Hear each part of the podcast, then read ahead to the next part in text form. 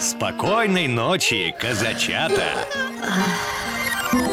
На Казак ФМ сказочное время. Сказка Маша и зеркало. Жила-была в одном небольшом городке девочка Маша.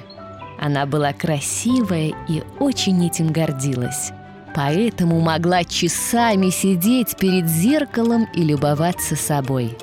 Один раз Маша, как всегда, сидела перед зеркалом и разглядывала себя.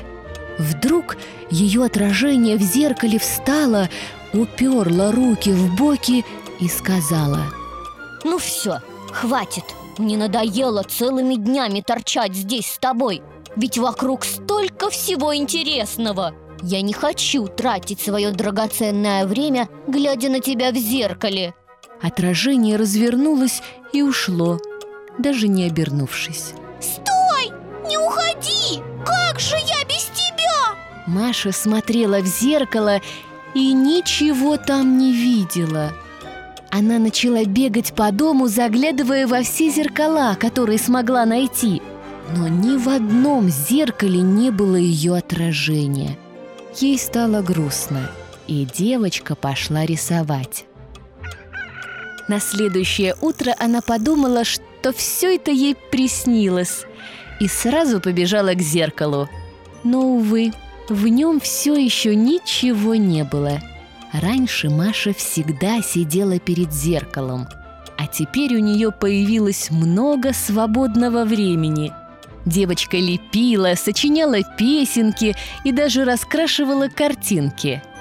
Мама с папой не могли нарадоваться на дочку – так у Маши появились увлечения, и она почти не вспоминала о зеркале. Однажды мама купила дочке большой красивый бант. Маша была в восторге, но потом вспомнила, что ее отражение с ней не дружит. Мама повязала ей бант и подвела к зеркалу.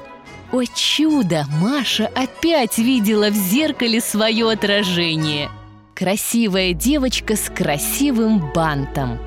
Девочка причесалась, улыбнулась, и ее отражение улыбнулось в ответ.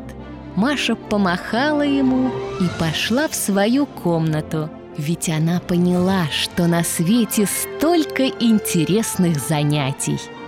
Вот и сказки конец.